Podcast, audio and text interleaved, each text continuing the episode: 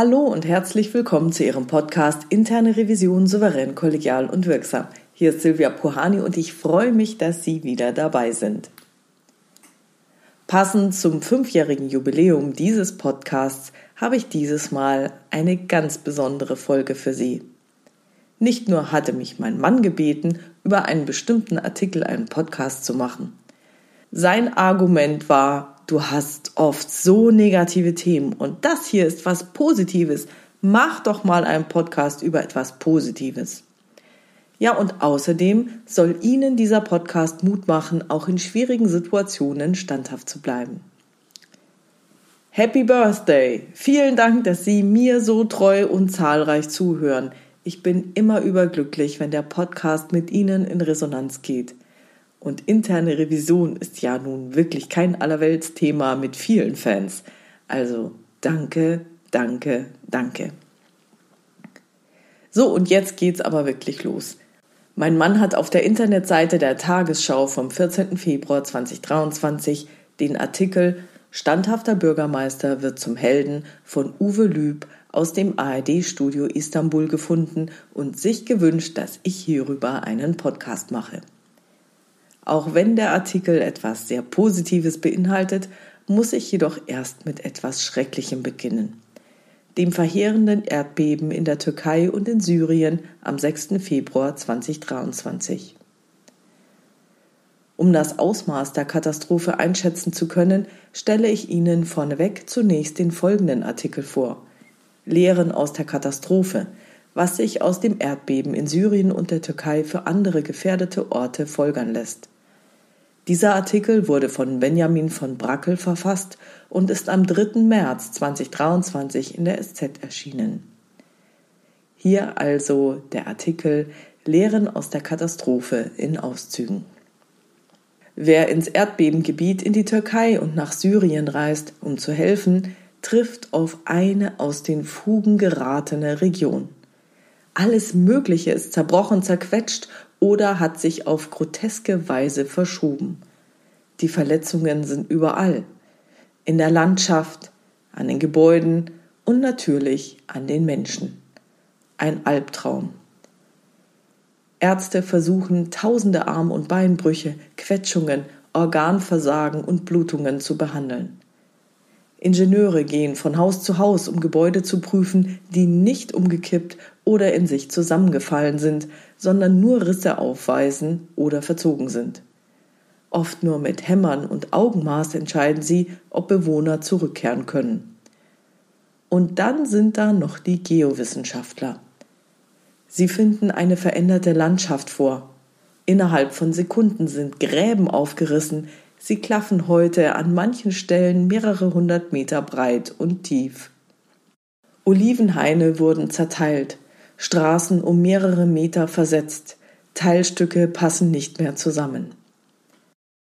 So, und dann beschäftigt sich jetzt dieser Artikel mit den geologischen Ursachen und eben auch mit der Vorhersagbarkeit zukünftiger Erdbeben und den Lehren für zukünftige Gefahrenzonen.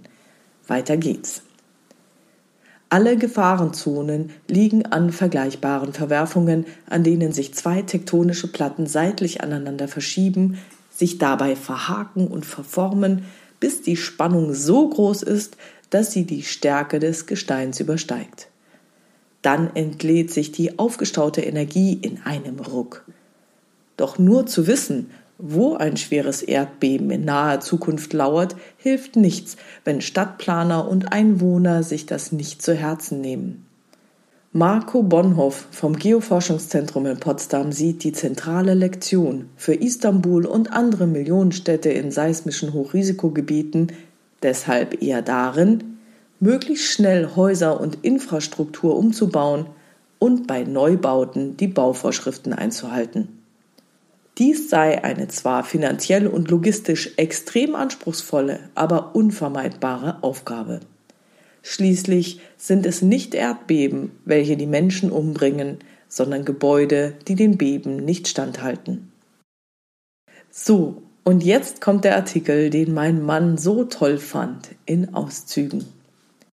Und ich entschuldige mich hiermit schon mal im Voraus, dass ich die türkischen Namen und Städte wahrscheinlich nicht richtig aussprechen werde. Ich habe keine Ahnung, wie man die spricht. Los geht's. Standhafter Bürgermeister wird zum Helden. Er wurde verspottet und verhöhnt, weil er keine illegalen Bauten zugelassen hat.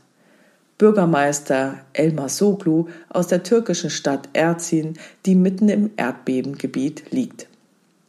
Dort ist fast niemandem etwas passiert. Der Bürgermeister ist nach dem Erdbeben eine Art Held geworden. Und zwar deshalb, weil er davor seine Arbeit gemacht hat. Die Stadt Erzin mit rund 42.000 Einwohnern liegt im Süden der Türkei mitten im Erdbebengebiet.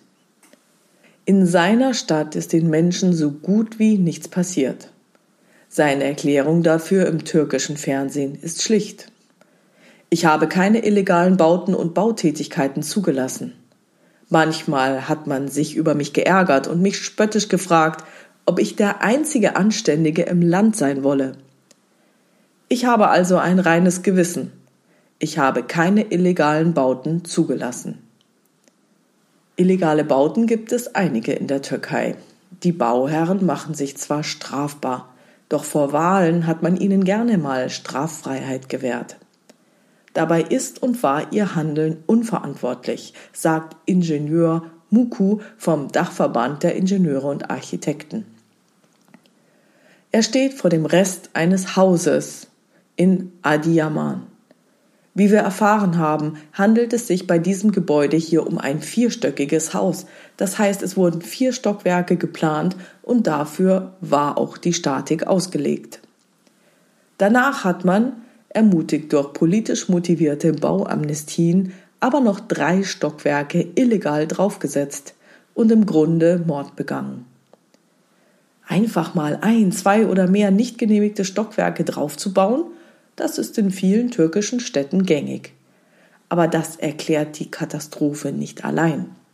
Dazu kommt mancherorts ein zu weicher, nachgiebiger Untergrund. Und die Art, wie gebaut wurde, in Antakya erzählt eine Frau, sie habe zusammen mit den Nachbarn die Trümmer ihrer Häuser nach Stahlträgern durchsucht. Gefunden hätten sie keine.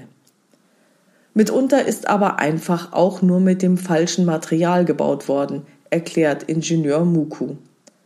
Vielerorts sieht man, wie der Beton zerbröckelt. Das zeigen unsere Proben vor Ort. Ähnlich verhält es sich mit den verarbeiteten Eisenstäben. Zum Zeitpunkt des Baus dieses Gebäudes wurden nach Vorschrift glatte Eisenstangen eingesetzt. Heute müssen es nach Bauvorschrift geriffelte Eisenstäbe sein, die greifen den Beton besser und machen Säulen widerstandsfähiger. Illegal errichtete Gebäude, Sparen am falschen Ende und Pfusch am Bau gab es auch in Erzin, sagte Bürgermeister Immer Suklu. Doch nicht, ohne dass er die Verantwortlichen dafür zur Rechenschaft gezogen hätte aber immer wieder habe man versucht, die Behörden zu überreden, ein Auge zuzudrücken. Er sei jedoch standhaft geblieben, auch wenn er deswegen angefeindet worden sei. Auch auf mich sind sie zugekommen, klagten, dass sie sich keine Baugenehmigung leisten könnten. Ich habe immer gesagt, tut mir leid. Deswegen sind in unserer Stadt nicht wenige sauer auf mich.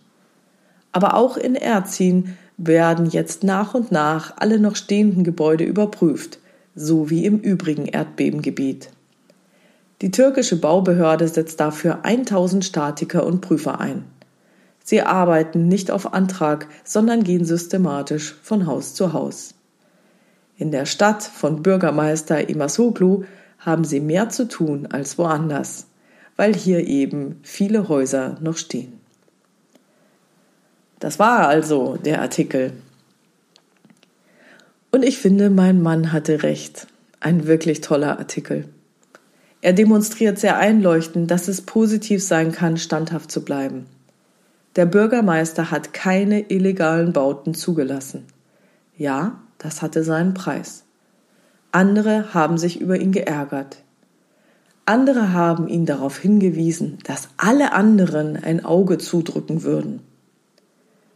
Andere waren mächtig sauer auf ihn. Andere haben ihn verspottet und zum Außenseiter erklärt. Er aber blieb standhaft. Das war gewiss nicht einfach. Leider bedurfte es einer Katastrophe, um zu zeigen, dass diese Standhaftigkeit, die alle anderen genervt hat, tatsächlich etwas Gutes hatte. In seinem Fall hat sie Menschenleben gerettet und nicht wenige. Falls sich nun tatsächlich noch jemand fragen sollte, was dieser Artikel denn nun mit interner Revision zu tun haben sollte, dem kann ich nur sagen, ja, auch wir interne Revisoren und Revisorinnen werden schnell mal angefeindet, wenn wir standhaft sind. Und standhaft zu bleiben kann auch ganz schön herausfordernd werden. Wenn man angefeindet wird, wenn man verspottet wird, wenn die interne Revision zum Außenseiter erklärt wird. Vielleicht wird sogar auch der Vorstand sauer auf die interne Revision, wenn sie kein Auge zudrückt und standhaft Veränderungen einfordert. Dieser Podcast soll Sie in Ihrer Standhaftigkeit unterstützen. Natürlich nicht blindlings. Die Sachverhalte sollten Sie immer gut abstimmen. Wenn Sie die Sachverhalte sauber abgestimmt haben, dann obliegt Ihnen deren Wertung auf Basis der möglichen Auswirkungen und die Vereinbarung von Maßnahmen. Manchmal kann man in unserer Arbeit an den Punkt kommen, sich zu fragen, ob man jetzt selbst total daneben liegt und die Fachbereiche mit ihren Geschichten nicht vielleicht doch gute Argumente haben könnten oder ob man tatsächlich sinnvoll argumentiert und die Einwände des Revisionspartners alles nur Ablenkungsmanöver sind, um einen zum Einlenken zu bringen. Wenn Sie sich nicht sicher sind, dann fragen Sie Revisionskollegen nach deren Einschätzung.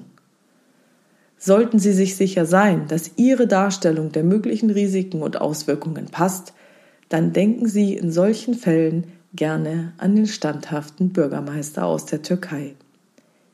Ich hoffe, Sie müssen nicht erst eine Katastrophe durchleben, um für Ihre Arbeit und Standhaftigkeit genügend Wertschätzung zu bekommen.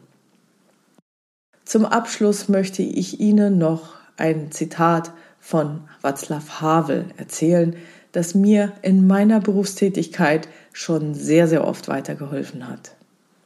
Hoffnung ist nicht die Überzeugung, dass etwas gut ausgeht, sondern die Gewissheit, dass etwas Sinn hat, egal wie es ausgeht. Ja, und das war's für heute mit der Jubiläumsfolge zum fünften Geburtstag dieses Podcasts. Ich freue mich über Ihre Ideen, Gedanken und Kommentare auf meiner Webpage oder in der LinkedIn-Gruppe Interne Revision souverän, kollegial und wirksam unter dem Post zu diesem Podcast. Herzlichen Dank. Wenn Sie über neue Episoden, Hintergründe, Termine oder andere Neuigkeiten informiert werden wollen, dann tragen Sie sich doch bitte für meinen Newsletter auf www.puhani.com ein. Wenn Sie eine Fragestellung haben, die Sie in diesem Podcast gerne beantwortet hätten, schreiben Sie mir doch per Mail an info@puhani.com. Sie können natürlich auch eines der Kontaktformulare auf meiner Webpage www.puhani.com nutzen. Wie Sie wissen, gibt es dort nicht nur eine offene, sondern auch eine anonyme Variante für Sie. Ja, und wenn Ihnen dieser Podcast gefallen hat, erzählen Sie anderen Revisoren und anderen Revisorinnen gerne davon. Bleiben Sie dran und hören Sie gerne wieder rein in Ihren Podcast Interne Revision souverän, kollegial und wirksam. Mein Name ist Silvia Puhani und ich wünsche Ihnen erfolgreiche Prüfungsprozesse.